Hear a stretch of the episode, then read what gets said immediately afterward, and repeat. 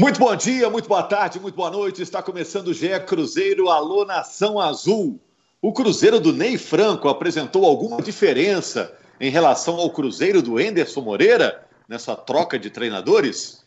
E o Regis, meio-campo, já faz por merecer a volta ao time titular? Sassá está deixando o Coritiba, hein? Pode ser útil ao Cruzeiro? Vou saber com o Henrique Fernandes, com o Jaime Júnior e com o Gabriel Duarte. Eu sou o Rogério Correia, estou aqui distribuindo a bola, né? Tudo bom, Henrique? Tudo certo, Rogério. Um abraço. E aí, Jaime, beleza? De 1 a 10, 300, para lá de bom. E o Gabriel correndo atrás da notícia, né, Gabriel? A bola tá de um lado, você corre, lançou para outro lado, você tem que cobrir também. Cruzeiro tá sempre com notícia. Pois né? é, Rogério. Me fala logo Caindo de cara. Dos dois lados sempre.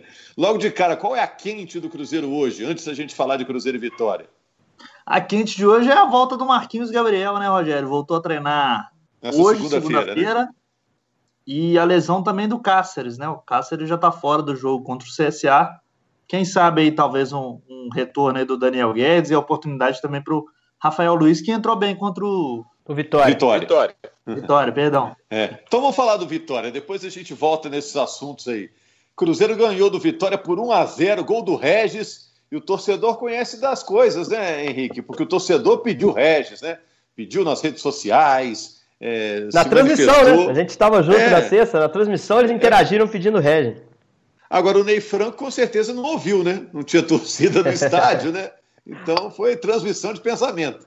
Mas assim, a sua primeira pergunta para mim é a mais, mais rica e mais importante da gente debater aqui hoje. É, houve alguma mudança, né? Porque é o que se esperava era uma mudança em relação ao trabalho do Anderson. É, não que um treinador seja melhor que o outro, eu acho até os dois treinadores com perfil bem parecido, né? Lamentavelmente o Anderson não encaixou e se esperava uma resposta nesse, nesse primeiro momento do Ney. Lógico que do ponto de vista tático, né, Rogério? É, não dava para esperar uma evolução gigante. Foram dois, duas sessões de treinamento né, apenas que ele, que ele conseguiu comandar. Ele ainda ponderou na coletiva que na primeira ele não teve todo mundo, né? O pessoal que tinha jogado a partida anterior contra o CRB ainda estava se recuperando. Só em um treino ele pôde trabalhar todo mundo que ele queria e que poderia trabalhar para esse jogo.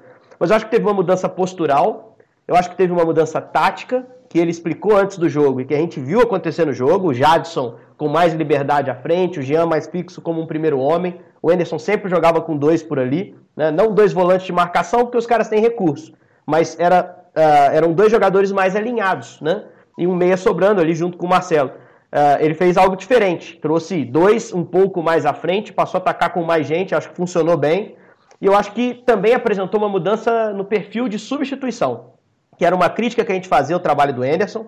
Mexidas muito é, é, protocolares, muito é, triviais, pouca ousadia no momento da substituição. E aí, quando o Ney teve que tomar a decisão de botar o Regis, muita gente esperava que o Maurício talvez pudesse deixar o time. Ele optou por tirar é, o Jadson. Eu pensei. Eu também. A gente estava ali alinhado. Mas assim, tirar o Jadson e colocar o Regis, inegavelmente abrir o time, é tentar mudar um pouquinho a cara, a característica do meio-campo, por mais que mantenha a formação tática. E eu acho que esses sinais são muito positivos. E acho que você trabalhando, como ele vai trabalhar essa semana, sem a pressão de ter que quebrar uma sequência de jogos sem vitória, pode ser muito interessante para ele levar um time ainda mais forte para Maceió. E aí, Jaime, quando um time troca de técnico, ele pensa mais no impacto psicológico do que técnico, né? Eu acredito, na maioria das vezes é isso, né? E se for isso, a vitória contribui muito, né? Começar com uma vitória é muito positivo para o Ney Franco, né? É, teve esse impacto, é natural, esse impacto é, da motivação, esse boom que dá, que é interessante. Mas o Cruzeiro, o que mais precisa o Cruzeiro hoje é de uma evolução no seu jogo coletivo. O jogo coletivo do Cruzeiro, quando o Enderson era o treinador, não vinha acontecendo. O Cruzeiro dentro de campo não agradava. A gente assistia os jogos do Cruzeiro e saía, terminava a transmissão, a gente fala assim: meu Deus, o Cruzeiro está jogando muito mal. E agora a gente espera que o, que o, o Ney Franco consiga fazer com que o Cruzeiro jogue coletivamente, para que as individualidades do Cruzeiro consigam aparecer melhor. O Arthur Caíque, por exemplo, para mim foi uma boa contratação da equipe do Cruzeiro, mas até agora não conseguiu ter bom desempenho que a gente imaginava, porque o jogo coletivo não está funcionando. Eu acho que é, todos os jogadores do Cruzeiro têm muito a crescer se esse jogo coletivo funcionar melhor. Gabriel, o que, que te chamou a atenção nessa vitória sobre o Vitória? É, é, eu acho que foi também essa questão que o Henrique levantou aí do, do, do Ney tentar mudar um pouco da forma de jogar, inclusive da, da, da questão das substituições. Ele mudou a forma de jogar do Cruzeiro. Eu, eu vi um crescimento do Cruzeiro no segundo tempo. Tá que o Vitória eu achei que também cansou um pouco no segundo tempo e, e acabou dando espaço para o Cruzeiro jogar, mas eu vi um, um bom lado assim do, do, do, início do Ney com essa tentativa de mudança, de tentar jogar o time para frente. É, me preocupou um pouco, às vezes, a, a os contra-ataques que o Cruzeiro estava cedendo Vitória, principalmente no primeiro tempo. Achei que em alguns momentos o Cruzeiro ficou muito aberto, mas o, o segundo tempo acho que foi um, um, grande ponto aí na estreia do, do Ney Franco. Agora, o Cruzeiro vence por 1 a 0 mas continua é, muito mais perto da zona de rebaixamento do que da zona de classificação, né? Sempre lembrando que o Cruzeiro perdeu seis pontos, começou com seis pontos a menos em virtude do não pagamento dos direitos do Denilson. Agora, em relação a esse jogo contra o Vitória, a gente pode destacar o Regis como um cara que é, apareceu bem no jogo. Já está na hora para ele merecer a volta ao time titular, não? É, eu acho que também porque o Maurício não tomou conta, né? Agora recebeu essas oportunidades e, e não tomou conta. Só não sei se jogando num 4-3-3, como o Ney quer utilizar, né? Pelo menos esse primeiro sinal é de que vai jogar no 4-3-3, 4-1, 4-1, do jeito que você quiser chamar. É, eu não sei se ele entra com o Maurício e Regis por ali. Como ele terminou, como ele é, utilizou o time no segundo tempo. Então pode ser que leve a uma outra adequação. Né? Acho que o Regis é merecedor. Eu acho que é um jogador que foi contratado para ser essa liderança técnica do meio-campo. Não é à toa que carrega 10 nessa numeração fixa do Cruzeiro, né? Uh, e tem a chance da vida dele de se firmar, se consolidar num grande time. Ele já jogou por grandes times, mas Bahia, Corinthians, Palmeiras, ele não conseguiu se consolidar. E acho que deu sinais positivos, né? Uh, e agora tem a concorrência também do Marquinhos, que o, o Gabriel citou como uma notícia aí que abre a semana do Cruzeiro, e que é um cara para brigar também por aquele espaço, de ser o meia centralizado, com o Maurício, com o próprio Regis. Pode fazer também uma posição mais aberta, tanto na esquerda quanto na direita, é versátil. Acho que é uma boa aquisição para o elenco, principalmente pela contingência que o Cruzeiro tem da punição, né? De não poder registrar outros jogadores, a não ser aqueles que estão voltando de empréstimo, que é o caso do Marquinhos. Então acho que vai agregar e vai esquentar essa briga aí pela posição no meio campo. E pode ser o caso também do Sassá, né? Daqui a pouco a gente entra nesse assunto que o Coritiba está dispensando o Sassá. Mas ainda no Marquinhos Gabriel, Jaime, você acha que ele tem característica para ser esse cara que, que vai é, enfiar as bolas, vai ser o cara é, pifador ali no time do Cruzeiro, o 10, entre aspas, né? Independentemente do número da camisa? Eu não, não acho que seria uma, o Marquinhos Gabriel esse, esse jogador. É, e não sei também se seria o Regis esse jogador.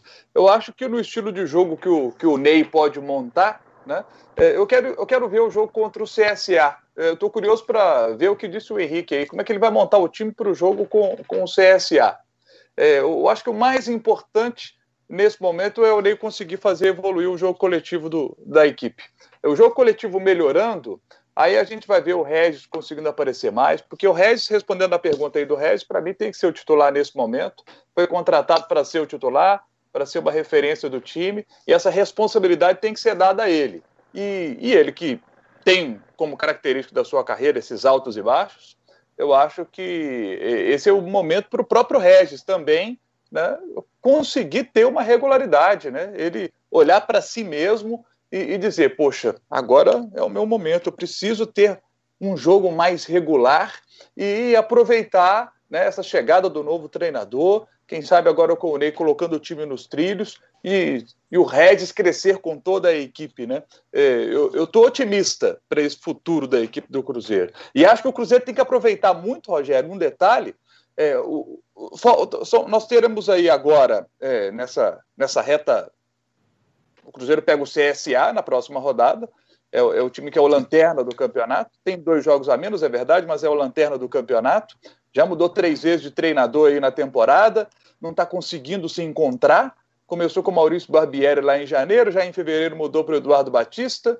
aí no, recentemente já colocou o Argel Fux, estreou até na sétima rodada num jogo contra o América, eu estava transmitindo esse jogo, e aí depois ele, ele, né, ele, já perde o, o jogo para o América por 2 a 1 um, o América é amplamente dominador daquela partida, empata depois com confiança 1 um a 1 um, na rodada passada já perde para o Oeste, que eh, há seis meses não vencia ninguém, é, tem a primeira vitória do, do Oeste na Série B do Campeonato Brasileiro. Então, acho assim: o, Cruzeiro tem que aproveitar esse boom da chegada do Ney para poder ganhar um jogo fora de casa contra o CSA e depois tem dois em casa, que é o Havaí e a líder Ponte Preta.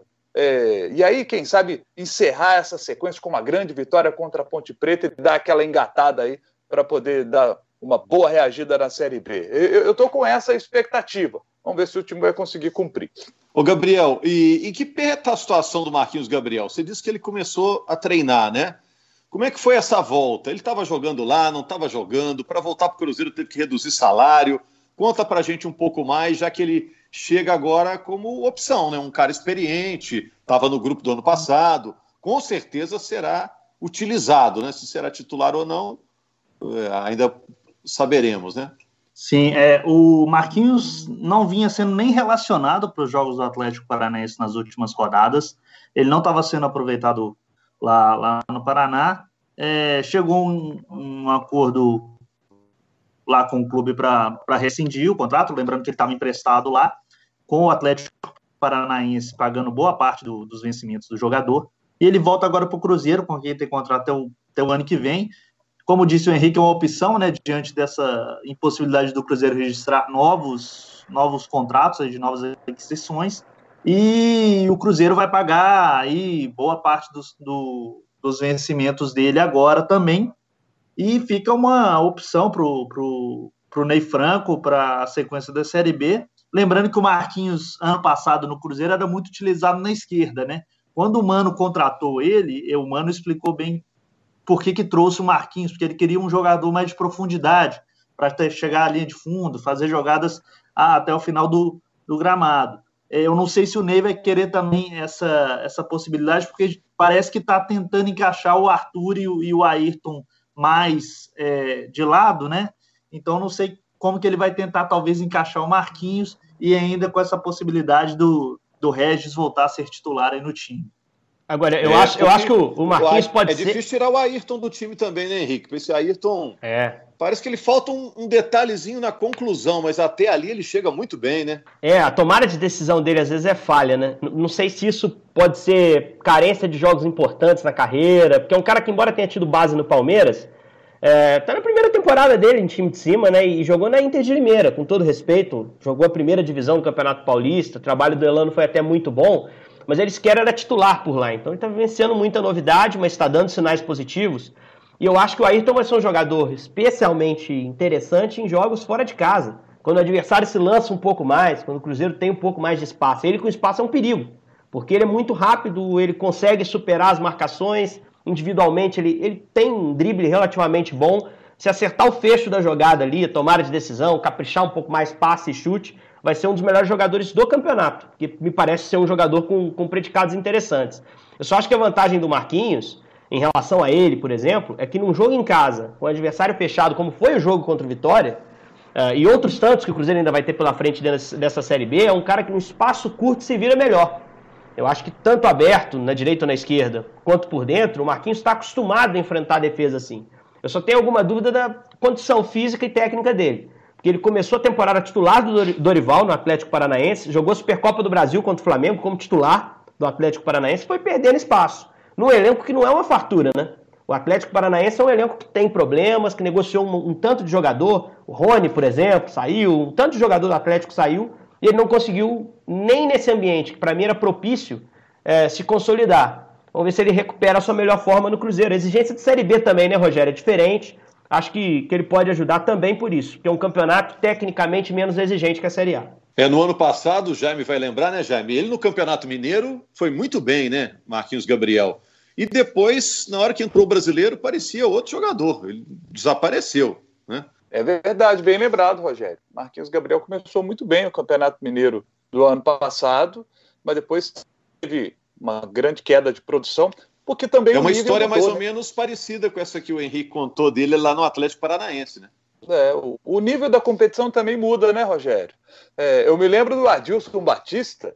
Adilson Batista chegou no Cruzeiro, né? Aí o jogador destruía no Campeonato Mineiro, né? Aí o Adilson falava assim: é, muito bom, muito bom. Era pra fazer a mesma coisa no Campeonato Brasileiro, viu? Faz a mesma coisa lá com os zagueiros do Corinthians, do Palmeiras, do Flamengo. É fácil fazer com o jogador lá da Caldense, com todo respeito lá o pessoal da Caldense, é um bom time e tal, mas é outro nível, quero ver no Brasileirão. Então, Marquinhos, por isso eu não me entusiasmo muito com o Marquinhos Gabriel, não. Confesso para vocês, mas o retorno dele não me dá aquele entusiasmo, assim, nossa, vai, vai ajudar demais. Eu tô, tô com o meu, com o meu pezinho atrás com ele. Tô com, guardando a minha boca para comer a minha farinha para não engasgar.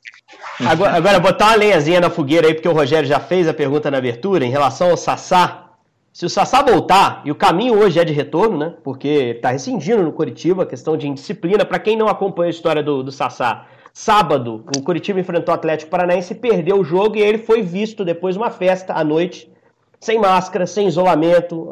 Além de faltar aquele timing de perder o clássico, fica em casa, né? tem que ficar em casa porque a gente está vivendo uma pandemia também. E ele colocou em risco, inclusive, os companheiros né, com, esse, com esse comportamento. É, isso foi tido como uma indisciplina, como de fato é, e ele acabou é, dispensado ali pelo Curitiba. Nesse momento, estaria voltando para o Cruzeiro. É um grande problema para o Marcelo Moreno, porque se a gente pensar o que foi a sexta-feira, o, o, Moreno foi, foi substituído com razão, porque não estava bem, e o Thiago melhorou o time. Não sei se vocês concordam, eu particularmente tenho essa visão. Se chegar o Sassá é para brigar naquele espaço, né, de ser o centroavante do time. E o Moreno que chegou com todo o status, eu tenho falado aqui que ele não tem entregue o rendimento que a gente espera dele. Se chegar o Sassá, essa concorrência aumenta e o Moreno, para mim, deixa de ser titular absoluto do time. Porque ele tem se mantido em relação ao Thiago na carteirada. Porque o Thiago é um menino, está começando agora. Se fosse um jogador mais tarimbado, Rogério, Jaime, Gabriel. O Gabriel é interessante a gente ouvir ele em relação a isso é um cara que acompanha muito de perto o Cruzeiro. Se o Thiago tivesse mais tarimbo, o Moreno já estaria barrado. Essa é a minha visão. O Moreno precisa entregar muito mais. É, eu acho que o, o Thiago começou até bem a temporada, né? A gente vai lembrar. Fez gol na estreia contra o Boa no Campeonato Mineiro. Teve uma lesão nesse jogo e aí ficou fora algumas partidas. É, depois não voltou tão bem, assim, na, na minha opinião. É, mas é um jogador que eu também vejo muita qualidade, é um jogador que eu acho que pode ganhar uma oportunidade sim no time titular, pelo rendimento que o Marcelo Moreno vem tendo no time, que eu também concordo que é abaixo do que ele pode, pode render. Eu acho que o, o Ney já tem uma, na minha opinião, o Ney já tem uma dor de cabeça nesse ataque aí, de, de, de escolher quem jogar, porque eu acho que já está talvez na hora de, de dar uma oportunidade para o Thiago. E falando do Sassá, não sei se eu já posso adiantar aí, Rogério. Claro é, é uma situação também que ainda a gente tem que verificar lá ainda a questão da rescisão, porque eu até tive contato com o staff do jogador há pouco tempo e ele disse que ainda tinha que resolver a situação, que eles acreditavam que ainda poderia resolver isso com a diretoria do Curitiba, que, que disse nessa segunda-feira né, que, que vai rescindir o contrato mesmo com o jogador. E eu tenho minhas dúvidas se o Cruzeiro quer aproveitar o Sassá. Sinceramente, eu não tenho tanta certeza que se ele vai ser aproveitado, se ele rescindir e voltar para cá. É, eu acredito que o Cruzeiro vai tentar um, um novo empréstimo do jogador. É, então vamos aguardar, né? Que senão a gente fica falando aqui de Sassá, Sassá, Sassá no Cruzeiro, numa dessa ele nem, é, nem Mas, vem, mas né? tem, aquela, tem aquela coisa, né, Rogério? É, tem escolha, porque se o cara rescindir lá, ele tem que voltar para cá, né? E tem contrato com o Cruzeiro. É, pode ser até Como uma... o Manuel voltou, né? Com... Exato, esse está é. exatamente é. o Manuel como exemplo. O Manuel, é, não vou dizer que ele está mais no elenco, porque eu acho que ele pode até ser titular daqui a pouco. É um cara que tem qualidade para isso, mas o Manuel não era necessário. Acho até que o Cruzeiro está entendendo que o Manuel vai ficar, tanto que estão é, pensando em liberar o Arthur para o América, né? Que eu acho até uma ótima. O Arthur me parece um bom zagueiro e, e no América há essa carência. Mas assim, o Sassá tem que voltar. Se ele rescindir lá com o Curitiba, é, ele vai acabar voltando aqui para o Cruzeiro e se voltar para mim tem que jogar. Até porque vive essa questão de não poder registrar, o Sassá entraria como o Marquinhos Gabriel, né? Poderia ser registrado e jogar. E acho que pode ajudar, né? Acho que pode ajudar. Acho que é um centroavante que para dentro de Série B aí também tá um nível acima. Já jogou Série B pelo Náutico, já jogou pelo Botafogo também. Então, um cara conhece a competição e que poderia ajudar, mas depende também do acordo financeiro Todos os que ficaram aceitaram uma redução. O Sassá também, imagino, deva ter um contrato de mais de 150 mil reais no Cruzeiro. O Gabriel pode até confirmar, teria que ter essa composição também financeira. Agora, só para fechar, gente, é, em relação à lateral, né, o Cáceres realmente se machucou, pelo menos no jogo contra o CSA, o Cruzeiro não conta com ele, né? O jogo é fora de casa, o CSA, o Jaime já disse, é o último colocado. Só para fechar, ali o Cruzeiro tem boas opções para suprir um cara que chegou e que é, muita gente não esperava tanto e se firmou de maneira bem legal no time? Gostei do que vi do Rafael Luiz, confesso. 18 anos, menino com personalidade, gostei do que vi do, do, Rafael Luiz. Uhum. Precisamos ver um, mais dele agora, num jogo inteiro, né? Acho até que a oportunidade é dele agora. Daniel Guedes está parado aí há muito tempo. Acho que é, é, o, é, o, é o Rafael nesse momento aí para o jogo contra o CSA. Não, não sei o que vocês acham. Eu porém o Rafael. Eu acho que o Rafael é mais natural para ele jogar um pouco mais à frente, né? Vinha jogando assim no esporte, lateral tem outras valências. Eu acho que a notícia da lesão do, do Cáceres ser leve é uma ótima notícia, porque pelo lance a gente viu ele saindo da forma que saiu do Mineirão. A gente ficou preocupado de ser uma lesão mais longa. E aquela história, o que está dando certo, você preserva. O Cáceres tomou conta ali da posição. É um lateral muito estável, muito seguro. É bom saber que ele vai ficar pouco tempo fora, se tudo correr bem na recuperação dele. E aí vai tentar recuperar o espaço no time. Eu só acho que o Daniel Guedes tem que aproveitar essa brecha. Porque ela vai ser rara, pelo que o Cáceres está jogando. Eu acho que o Daniel é um bom jogador e está tendo a chance. Eu não sei qual é a condição física dele, e nem o Gabi sabe, porque a gente não está podendo ver treino. Mas a gente sabe que ele está sendo preparado para isso, né? E, e tomara que ele pegue a chance. Porque eu acho que para ser lateral, o Daniel é um jogador mais interessante que o Rafael, que é bom jogador, mas que eu acho que vai ajudar mais na segunda linha ali, brigando com o Ayrton pela posição. É, o Daniel está treinando há quanto tempo, Gabriel? Já tem três semanas que ele está treinando lá na, na toca, pelo menos assim, com, com bola, com os jogadores. Então, assim, já fez tá pré-temporada, né? Oi? Pré-temporada é isso, três semanas. Já fez a pré-temporada dele, né? Verdade, Rogério. Já está quase na hora de, de estrear, vamos assim dizer. E o Henrique até citou no último episódio do nosso podcast, o Daniel também joga na esquerda, né? Então é uma opção para o Ney Franco para disputar a posição com o Matheus Pereira, que tem sido também uma, uma bela surpresa, acho, para a torcida do Melhor jogo dele foi na sexta-feira, Gabriel. Melhor jogo dele, cara. Tá se soltando. Nos três jogos que ele foi titular, ele foi o jogador que acertou mais passes do, pelo Cruzeiro em dois deles. Só contra o CRB que não foi. Não significa que ele é o melhor passador, porque às vezes o passe é um passe simples. Mas ele é. é significa que a bola tá passando no pé dele. Para um moleque com 19 anos, entrando no time agora, tocar tanto na bola assim, participar tanto, é sinal de que a galera confia nele e que o é. técnico orienta que a saída seja muitas vezes por ali. O Matheus está crescendo, cara, a olhos vistos. Que achado.